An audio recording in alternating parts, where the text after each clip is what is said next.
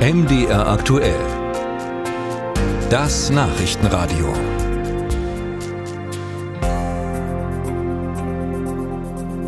Mit einer kleinen Anleihe bei Lenin könnte man sagen, die Zukunft, das ist Klimaneutralität und die Elektrifizierung des ganzen Autoverkehrs. In Leipzig endet nämlich heute das Weltverkehrsforum. Drei Tage lang haben Verkehrsminister und Fachleute aus der ganzen Welt beraten, wie der Verkehr der Zukunft aussehen könnte. Wie wird er klimaneutral und welche Zukunft hat das Auto überhaupt noch? Ralf Geißler in Leipzig weiß jetzt, dass das letztlich auch eine ganz alte philosophische Frage ist.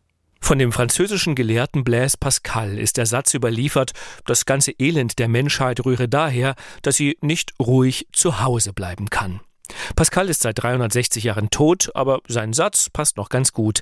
Weil immer mehr Menschen reisen, die Welt wieder so unterwegs ist wie vor Corona, verpuffen fast alle Bemühungen, den Verkehr klimaneutral zu machen. Der Generalsekretär des Weltverkehrsforums, Yang Tae Kim, zeichnete in Leipzig deshalb ein düsteres Bild.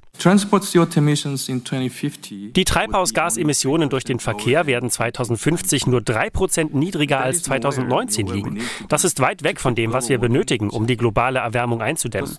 Die stark wachsende Nachfrage nach Mobilität verschlingt nahezu alle Fortschritte der Dekarbonisierung. Der Frachtverkehr wird sich bis 2050 verdoppeln, der Passagierverkehr um fast 80 Prozent wachsen. Doch man könne etwas tun. Eine Empfehlung des Weltverkehrsforums lautet, Straßen nicht mehr nach prognostiziertem Bedarf bauen, sondern eine politische Verkehrsvision entwickeln und umsetzen. Eine Vision mit mehr Bussen und Bahnen, mit mehr Radverkehr und Fußwegen und weniger Autos. Doch letzteres will Bundesverkehrsminister Volker Wissing niemandem vorschreiben. Wir können Nachhaltigkeit in der Mobilität nicht durch Verbote und Einschränkungen äh, auf Dauer erreichen. Ich gehe davon aus, dass Menschen nicht sinnlos durch die Gegend fahren, sondern dass sie einen Grund haben, warum sie sich bewegen. Man muss zum Arzt, will Verwandte besuchen, zum Arbeitsplatz fahren und vieles mehr. Und dafür müssen wir die Menschen ernst nehmen, müssen analysieren, was sind ihre Mobilitätsbedürfnisse und dann die Infrastruktur anpassen. Wissing sagt, es gehe ihm nicht um mehr Straßen, aber Engstellen müsse man beseitigen. Klimaschutz und wachsender Verkehr ließen sich durchaus vereinbaren, wenn alle Verkehrsmittel auf Strom- oder CO2-neutrale Kraftstoffe umgestellt werden.